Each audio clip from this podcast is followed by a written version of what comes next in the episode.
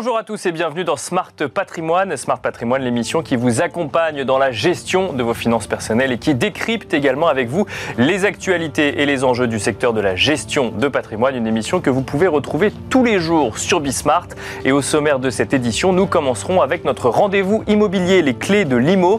Et en l'occurrence, nous ferons un point juridique. Nous reviendrons sur une proposition de loi adoptée à l'Assemblée nationale le 2 décembre dernier qui propose de durcir les euh, sanctions en cas de squat d'un logement. Nous reviendrons sur les propositions de cette loi, mais aussi sur euh, l'éventualité qui pourrait faire que euh, ça accélérerait ou non des procédures. Autant de questions que nous poserons à Raphaël Richemont, avocat en droit de l'immobilier. Nous enchaînerons ensuite avec Enjeu patrimoine, cette fois-ci où nous reviendrons sur la réforme du courtage et notamment sur la dernière ligne droite qui s'ouvre devant les courtiers avant de demander leur renouvellement ORIAS, à savoir l'adhésion à une association. Nous en parlerons dans un instant avec Roger Mingui, président de NDIA, une des associations agréées par la CPR, et nous lui demanderons notamment comment choisir son association. On se retrouve tout de suite.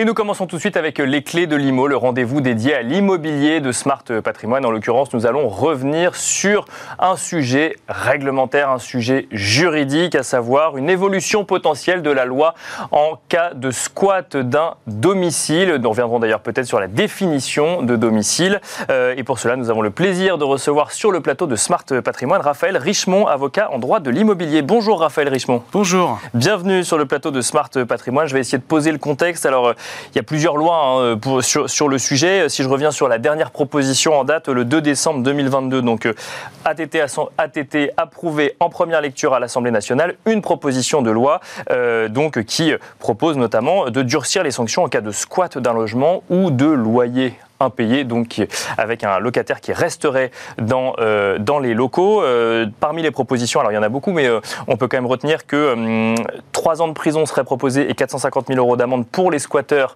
ce qui vient tripler finalement la peine actuelle qui est de 1 an et de 15 000 euros. Et la proposition de loi propose aussi d'étendre la violation de domicile au logement non meublé, ce qui n'était pas le cas euh, jusqu'à présent. Et puis on note également euh, qu'un propriétaire d'un logement squatté n'aura plus à entretenir le logement dont il est propriétaire mais dont il n'a pas la jouissance. Est-ce que cette loi va dans le bon sens, Raphaël Richemont? Est-ce qu'on criminalise un petit peu plus les squatteurs? D'ailleurs, on, si je dis pas de bêtises, on, fait en sorte que les peines contre les squatteurs soient égales aux peines contre les propriétaires qui font justice eux-mêmes. Est-ce que ça va dans le bon sens? Euh, effectivement, c'est une loi qui, pour moi, a surtout une valeur symbolique. C'est-à-dire que euh, l'opinion publique avait du mal à comprendre qu'un squatter risque moins, d'un point de vue de sanction pénale, qu'un propriétaire qui se fait justice lui-même et qui expulse euh, de son, de, du, du, du, lieu, du local dont il est propriétaire, un occupant sans droit d'étude. Et par conséquent, c'est pour moi une sorte, si vous voulez, d'effet d'annonce symbolique. C'est-à-dire qu'on dit, bon, bah, on va mettre sur le même plan les sanctions de tout le monde monde. Mais euh, pour moi, euh, ça ne changera absolument rien euh, à la durée des procédures, et tout simplement parce que c'est le juge civil et non pas le juge pénal qui prononce en France des expulsions, qui a la compétence exclusive pour le faire. Et alors, peut-être que ça aura un effet dissuasif, et peut-être que dans certains cas, ça permettra effectivement d'éviter des cas de squat, mais en réalité, souvent, ce qu'on peut constater, c'est que ce sont des gens qui sont, se placent en marge de la société et qui n'ont pas forcément peur de sanctions pénales, et puis sanctions pénales qui sont aussi, parfois il faut le dire, pas souvent appliquées. Donc pour moi, il n'y aura euh, aucun effet euh, pratique euh, sur la durée des procédures. Ça, veut dire que les sanctions plus fortes ne sont pas suffisantes pour faire peur. Pour vous, le sujet, il est ailleurs, il est sur la durée des procédures pour récupérer un logement quand on est propriétaire. Exactement, parce qu'il faut aller voir le juge civil. Alors en dehors des cas de pur squat, c'est-à-dire lorsque lorsqu'un un occupant est entré dans les lieux par effraction, effectivement, il y a une procédure qui est l'article 38 de la loi Dallot qui permet d'aller saisir directement le préfet. Lorsque vous n'êtes pas dans ces cas-là. Il doit, il doit répondre sous 48 heures, le Il doit répondre sous 48 heures. Mais lorsque vous n'êtes pas dans ces cas-là, parce qu'il n'y a pas eu de voie de fait, il n'y a pas eu d'entrée dans les ou qu'elle n'est pas constatable, démontrable, vous êtes, et c'est je dois dire 80 ou 90% des dossiers que je traite en réalité. Donc c'est pour ça que la notion de squatter est un peu un fantasme. C'est que souvent on est dans des cas où il n'y a pas eu d'entrée dans les lieux par effraction, parce que par exemple c'est un locataire qui se maintient dans les lieux en dépit de l'expiration du bail ou de la, ou de la délivrance d'un congé, ou un locataire qui se maintient dans les lieux en dépit de la résiliation du bail pour un payer de loyer, ou quelqu'un à qui on a prêté les, les, clés d'un logement et qui refuse de partir. Donc il y a plein de cas où on n'est pas dans la voie de fait, on n'est pas dans le, dans le pur squat et on est dans cette zone un peu grise où il n'y a pas eu d'entrée dans les lieux de façon illicite, mais il y a un maintien. D'accord, donc il y a eu une entrée avec accord du propriétaire, mais voilà. le propriétaire voudrait le, le ou la Voilà, où il y a eu une escroquerie au bail, c'est-à-dire quelqu'un s'est fait passer pour le véritable propriétaire et a donné les clés à quelqu'un qui n'est pas forcément de mauvaise foi. Donc tous ces cas-là, il faut aller saisir le juge. Et c'est là, j'en reviens à ce qu'on disait il, y a, il, y a, il, y a, un instant, c'est-à-dire que pour aller saisir le juge, c'est le juge civil. Donc euh, qu'on criminalise le squatter, ça changera rien au fait qu'il faut obtenir une date d'audience devant un juge civil. Et malheureusement, dans de très nombreuses juridictions, il faut parfois euh, six mois, voire parfois même un an d'attente pour avoir une première date d'audience. Donc le problème pour moi, c'est pas euh, tant euh, le droit, le droit tel qu'il existe protège la propriété. Et alors il y a des améliorations et il y a quelques petites choses qui dans la loi permettent d'améliorer le système existant. Je n'en disconviens pas, mais ce qui pour moi est le plus important, c'est l'accès au juge et le fait d'avoir des dates d'audience rapides et des renvois aussi rapides. Parce que quand il faut un an d'attente pour avoir une date d'audience et que la procédure dure elle-même un an et demi et qu'ensuite il faut attendre euh, encore un, six mois, un an, un an et demi l'accord de la préfecture pour l'expulsion, bout à bout on a quatre ans. Clairement, il y a un déséquilibre. Parce que clairement aujourd'hui, ce qu'il faut, la loi, elle doit mettre. Donc, 4 ans à partir du moment où on a décidé de saisir la justice. Exactement. D'accord. Exactement. Donc aujourd'hui, la loi, elle doit effectivement concilier deux, deux, deux, enfin, deux, deux, si vous voulez, deux principes, qui est le principe du droit au logement d'un côté et le principe du droit de propriété de l'autre. Et aujourd'hui, je pense que la durée extrêmement longue des procédures fait que le déséquilibre est clairement en défaveur des propriétaires aujourd'hui. Mais alors, c'est euh, entendable pour un propriétaire que vous allez défendre, par exemple, que euh, d'un coup d'un seul, son droit à la propriété soit euh, égal au droit au logement de celui qui occupe illégalement les lieux Alors là, par rapport aux sanctions par rapport, non, mais par rapport à la façon dont vit le propriétaire euh, une procédure comme celle-là. Bah, c'est-à-dire que euh, oui, c'est-à-dire que effectivement, euh, oui, c'est non, c'est difficilement entendable. Et les propriétaires ont du mal à, ils, déjà, ils ont du mal à comprendre que c'est pas chez eux.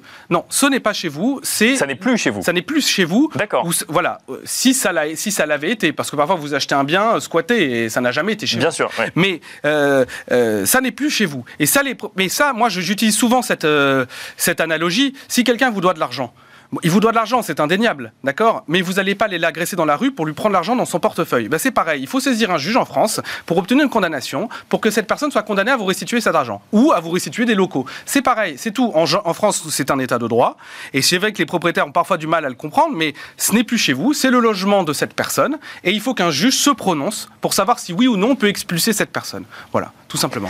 Je, reviens un petit peu sur, sur, les chiffres. Alors, on, a, on, a, mentionné effectivement euh, cette obligation du préfet de répondre sous 48 heures aux demandes d'évacuation, euh, notamment quand on constate euh, euh, que sa résidence est squattée. Donc ça, ça vient de la loi ASAP qui date de 2020. Ça, c'est dans les cas d'entrée par voie de fait, comme vous dites, donc où il y a, où il y a eu effraction. je lisais qu'il y avait quoi 170 victimes de squatteurs qui ont réussi à récupérer leur logement. Finalement, c'est quand on est dans le cas caricatural, c'est plus simple. C'est ça qu'il faut comprendre?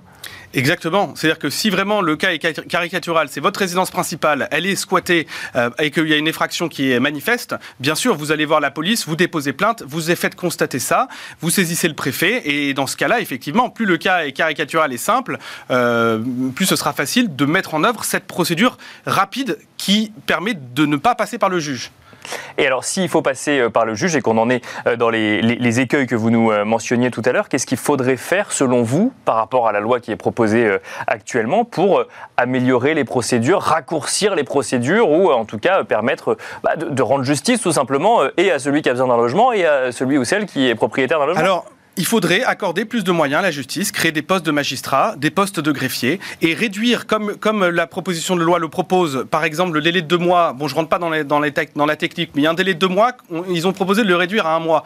Mais en réalité, s'il vous faut six mois ou un an pour avoir une date d'audience, ça n'a aucune incidence sur en pratique sur votre procédure. Donc le, le problème, c'est, euh, je pense, un problème de moyens, un problème de, de, de, de création de, postes de, magistrats, de greffiers, pour avoir des dates d'audience et des renvois plus, plus rapides. Donc, donc le, vrai sujet, c'est un manque de juges, en fait. C'est pas la loi est pas mal écrite, c'est qu'il n'y a pas suffisamment de juges pour appliquer cette loi aujourd'hui, selon vous C'est ma conviction, oui, tout à fait. Euh, donc plus de moyens, bah, ça tombe bien. Eric Dupont-Moretti a annoncé ça il y a quelques jours. Ce sera pour 2027 évidemment, avec euh, donc 11 milliards d'euros de budget pour le ministère de la Justice en 2027. Également eu, une volonté de diminuer par deux le temps de traitement des procédures civiles, donc ce qui rentre dans notre cas actuellement, même si on parle de pénal pour euh, les sanctions pour les squatteurs, on parle bien de procédures civiles, donc ça, ça devrait aller normalement aller dans le bon sens et favoriser ou en tout cas faciliter ces procédures? Effectivement, euh, ce sont des annonces qui sont très récentes, donc après avoir en pratique Bien sûr, euh, ce qui va. Mais effectivement, euh, si l'on s'en tient à ces annonces, augmenter le budget de la justice, c'est évidemment une bonne nouvelle et ça, ça ira dans le bon sens et ça permet, à mon sens, de, de, de solutionner ce problème beaucoup plus efficacement que de multiplier des lois qui en réalité ne changent rien au système et ne le rendent pas plus efficace.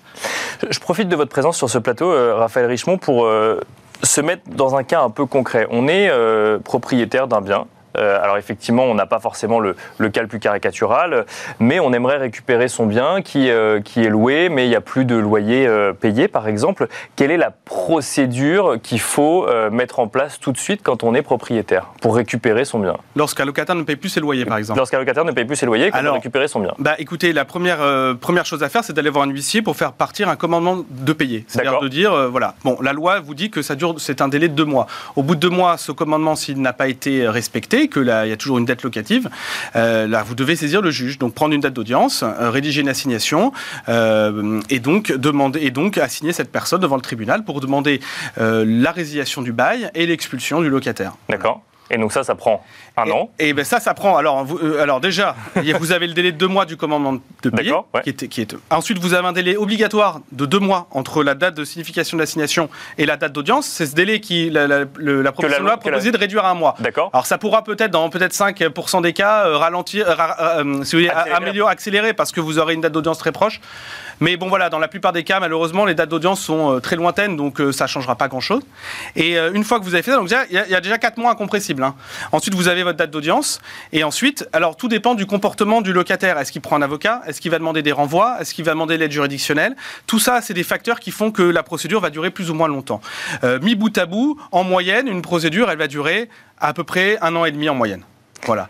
Et est-ce qu'au bout, d'un an et demi, quand on est dans son bon droit, on a l'assurance de pouvoir récupérer son bien quand même? Alors, non, parce qu'au bout de ce chemin-là, on obtient un jugement ou une ordonnance de référé qui euh, prononce l'expulsion. D'accord? Mais encore faut-il la faire exécuter. Et ça, bah, euh, seule, euh, la préfecture, qui est, et donc la police, qui a le monopole de la force publique dans un état de droit, peut effectivement exécuter la décision de justice. Et euh, malheureusement, lorsque vous faites votre demande de réquisition de la force publique à la préfecture, eh bien, parfois vous pouvez attendre de nombreux mois avant qu'on vous donne enfin cette autorisation. Et puis souvent, ce qui se passe, c'est qu'on est dans la trêve hivernale et que la préfecture ne peut pas accorder son concours à l'exécution d'une décision d'expulsion pendant la trêve hivernale. Donc si par exemple vous obtenez un jugement, je ne sais pas, au mois de, au mois de novembre, vous devez attendre le 1er avril de l'année suivante pour pouvoir, euh, pour pouvoir obtenir l'expulsion. Voilà. Une, petite question, je, me doute bien que vous n'allez pas me donner un chiffre précis, mais euh, ça coûte combien des procédures comme ça pour récupérer son bien quand même? Alors c'est très variable parce que euh, tout dépend de savoir si euh, euh, vous allez effectivement devoir. Alors surtout en cas de squat, c'est très variable. C'est-à-dire que parfois on ignore l'identité de l'occupant. D'accord. Donc il y a des procédures qu'il va falloir faire par voie de requête pour aller demander au président du tribunal l'autorisation de pénétrer dans les lieux avec un huissier et la police. pour relever et d'un serrurier pour relever l'identité.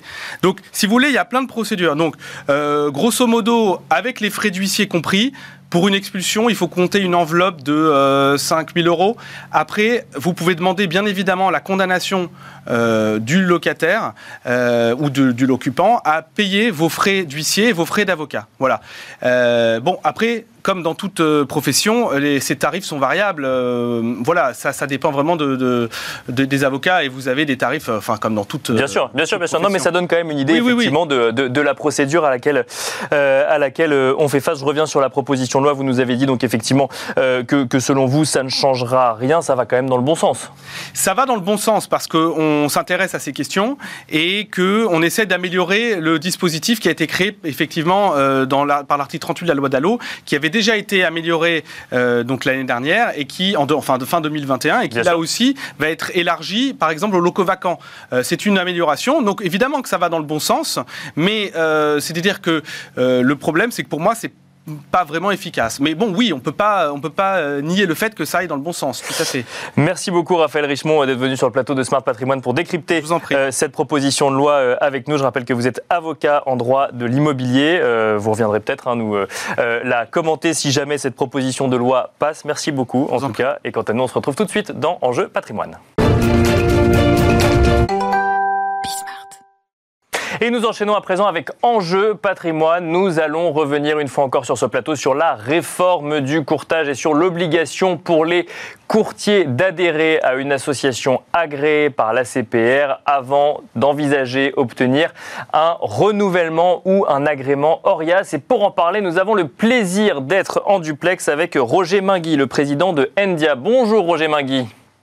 Bonjour Nicolas. Merci d'être avec nous euh, à distance dans cette émission. Alors vous êtes le président de Endia. Je trouvais intéressant quand même de, de, s'attarder un petit peu sur, euh, sur cette association puisque vous êtes une association professionnelle agréée par la CPR, mais depuis le 22 mars 2022, c'est une association qui a été créée pour cette réforme du courtage et qui est finalement le rassemblement euh, de plusieurs organisations, un Planète euh, CSCA qui est un syndicat de courtiers de l'assurance, euh, vous aimez également l'APIC, l'association professionnelle des intermédiaires en crédit, et GCAB, le groupement des comparateurs en assurance et banque.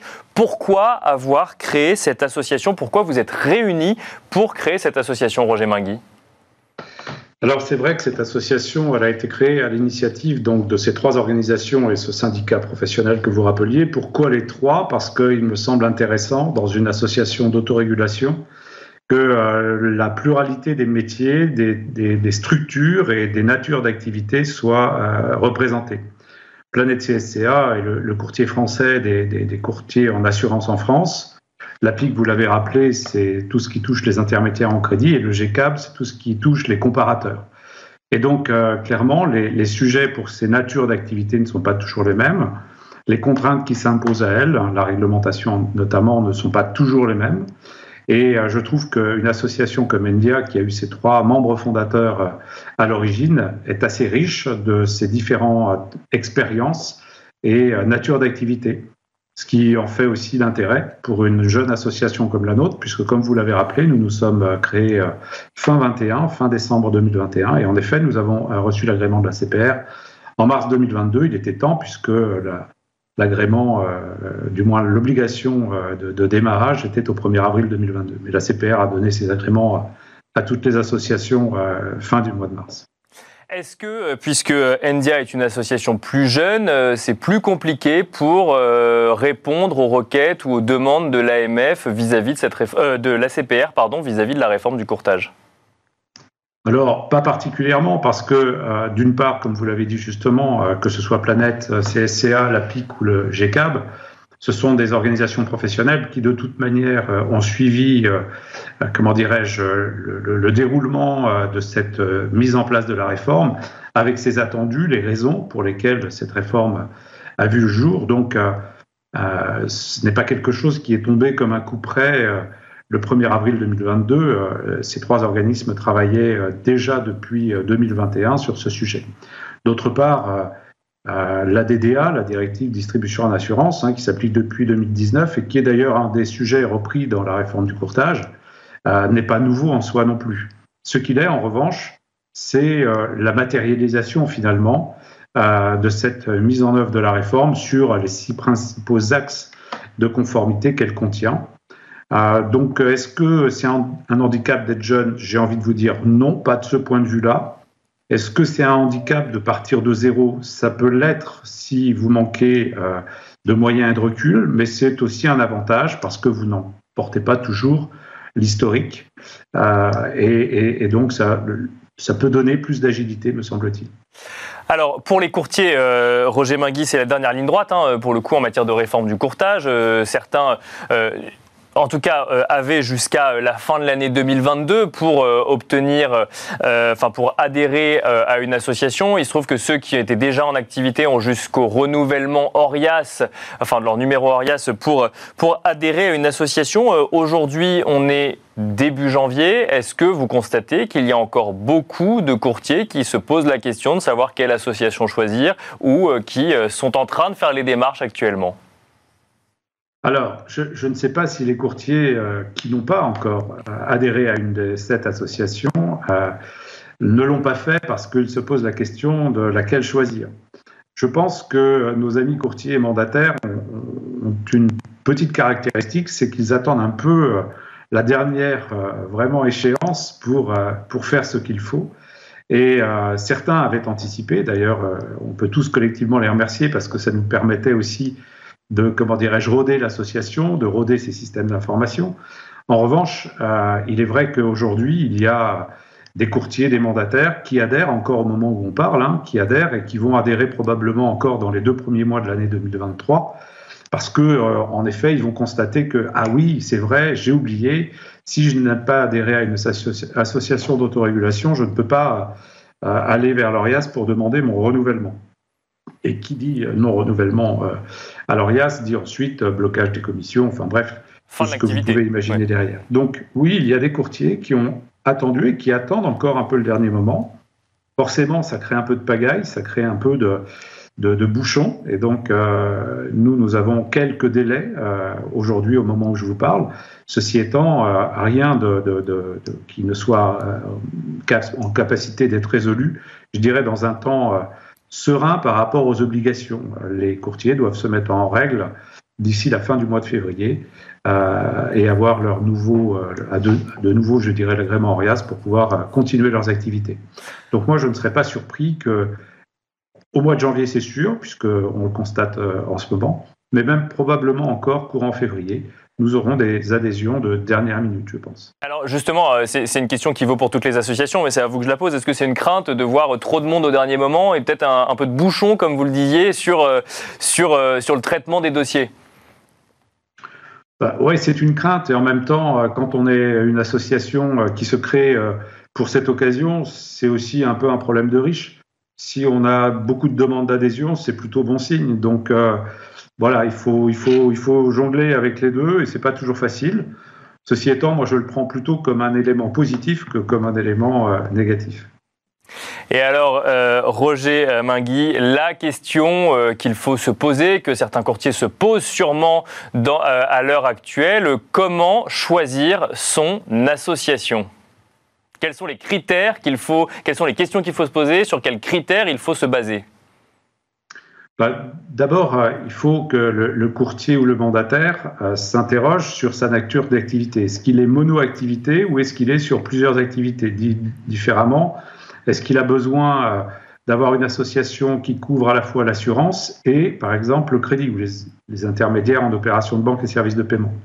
Si la réponse est j'ai les deux activités, il faut mieux qu'ils choisissent une association qui a les deux agréments. Aujourd'hui, sur le marché, euh, les associations ont quasiment toutes les deux agréments. Euh, mais euh, je pense que ça, c'est la première des questions à se poser. D'accord. Ensuite, il y a aussi l'aspect prix. Je dirais qu'aujourd'hui, un des critères de choix, au-delà de ce que peut proposer une association d'autorégulation, peut être un discriminant sur le prix. Donc là aussi, chacune des associations d'autorégulation a eu le loisir d'établir une grille entre guillemets tarifaire. La nôtre, elle est publique, elle est sur notre site ndia.fr. Et donc, ça laisse la possibilité aussi aux courtiers qui cherchent une, association de regarder entre les différentes quel est le prix que pratique chacune d'entre elles. Et puis, de mon point de vue, le, troisième critère qui, à mon sens, est de, loin le plus important, c'est, j'allais dire, euh, l'indépendance de la gouvernance de l'association. Aujourd'hui, euh, NDIA, en l'occurrence, et je parle un peu pour ma paroisse, mais en même temps, euh, vous m'invitez, donc j'en profite. Euh, NDIA est une association qui est pilotée par des gens qui n'ont aucune activité ni dans le courtage d'assurance, ni dans le courtage en crédit. Donc de ce point de vue, nous sommes complètement agnostiques d'une certaine façon. Moi-même, je n'ai plus d'activité dans le monde de l'assurance ou du crédit. Et quant à Daisy Fakinetti, qui est la secrétaire générale, elle non plus n'a pas d'activité. Donc notre, notre point de vue, il est neutre, il est agnostique. Et les plans de contrôle que nous allons déclencher, plan de contrôle ou de vérification, le mot juste est vérification, mais n'ayons pas peur des mots, c'est une forme de contrôle. Oui, c'est le rôle qui est eh attendu des associations. C'est un rôle de vérification qui est attendu des associations, ça c'est très clairement dit par la CPR. Tout à fait. Et qui dit vérification dit contrôle. Donc euh, aujourd'hui, dans le texte de loi, on parle de vérification, on ne parle pas de contrôle. Mais bon, la réalité, c'est que ça reste du contrôle. De toute manière, le contrôle, c'est pas pas un mot euh, qui est sale. Hein. Euh, il faut du contrôle dans des activités réglementées. C'est pas pas un sujet en soi.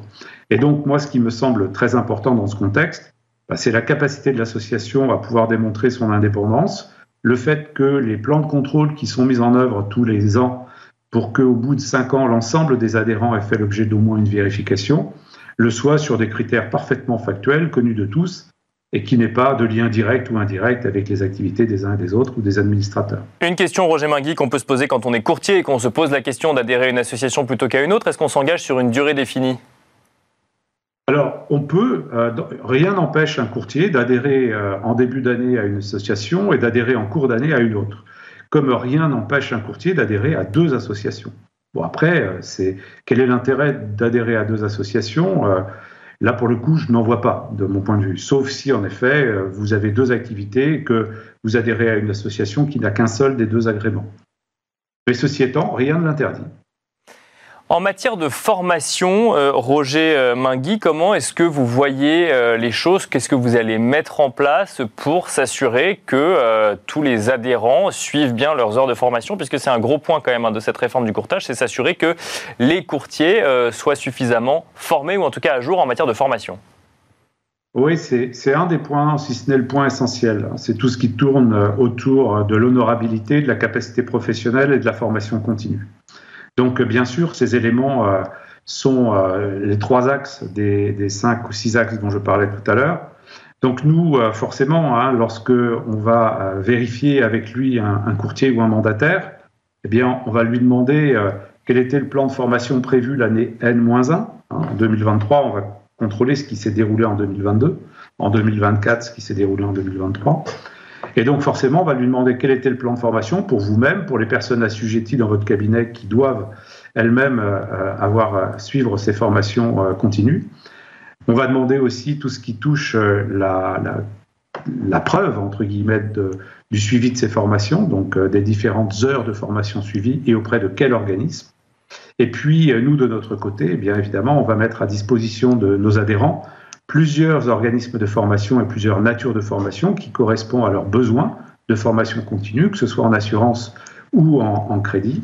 Et donc, euh, nous ferons euh, en sorte qu'ils aient euh, à la fois un large panel de choix, qui soit évidemment en lien direct avec leur activité et leurs besoins, et puis aussi faire en sorte qu'ils aient à travers notre association bah, des tarifs privilégiés, parce que nous sommes en capacité à négocier avec l'ensemble des différents fournisseurs au sens large du monde de l'assurance et du courtage en crédit. Euh, des, prix plus attractifs pour nos adhérents. Merci beaucoup Roger Mingui d'avoir été avec nous à distance dans Smart Patrimoine. Je rappelle que vous êtes président de Endia. Merci beaucoup. Merci, à vous également de nous avoir suivis. C'est la fin de cette émission euh, Smart Patrimoine, mais on se retrouve très vite pour un nouveau numéro sur Bismart. Et en attendant, je vous invite à retrouver tous les replays de cette émission sur bismart.fr ainsi qu'en podcast sur toutes les plateformes de podcast.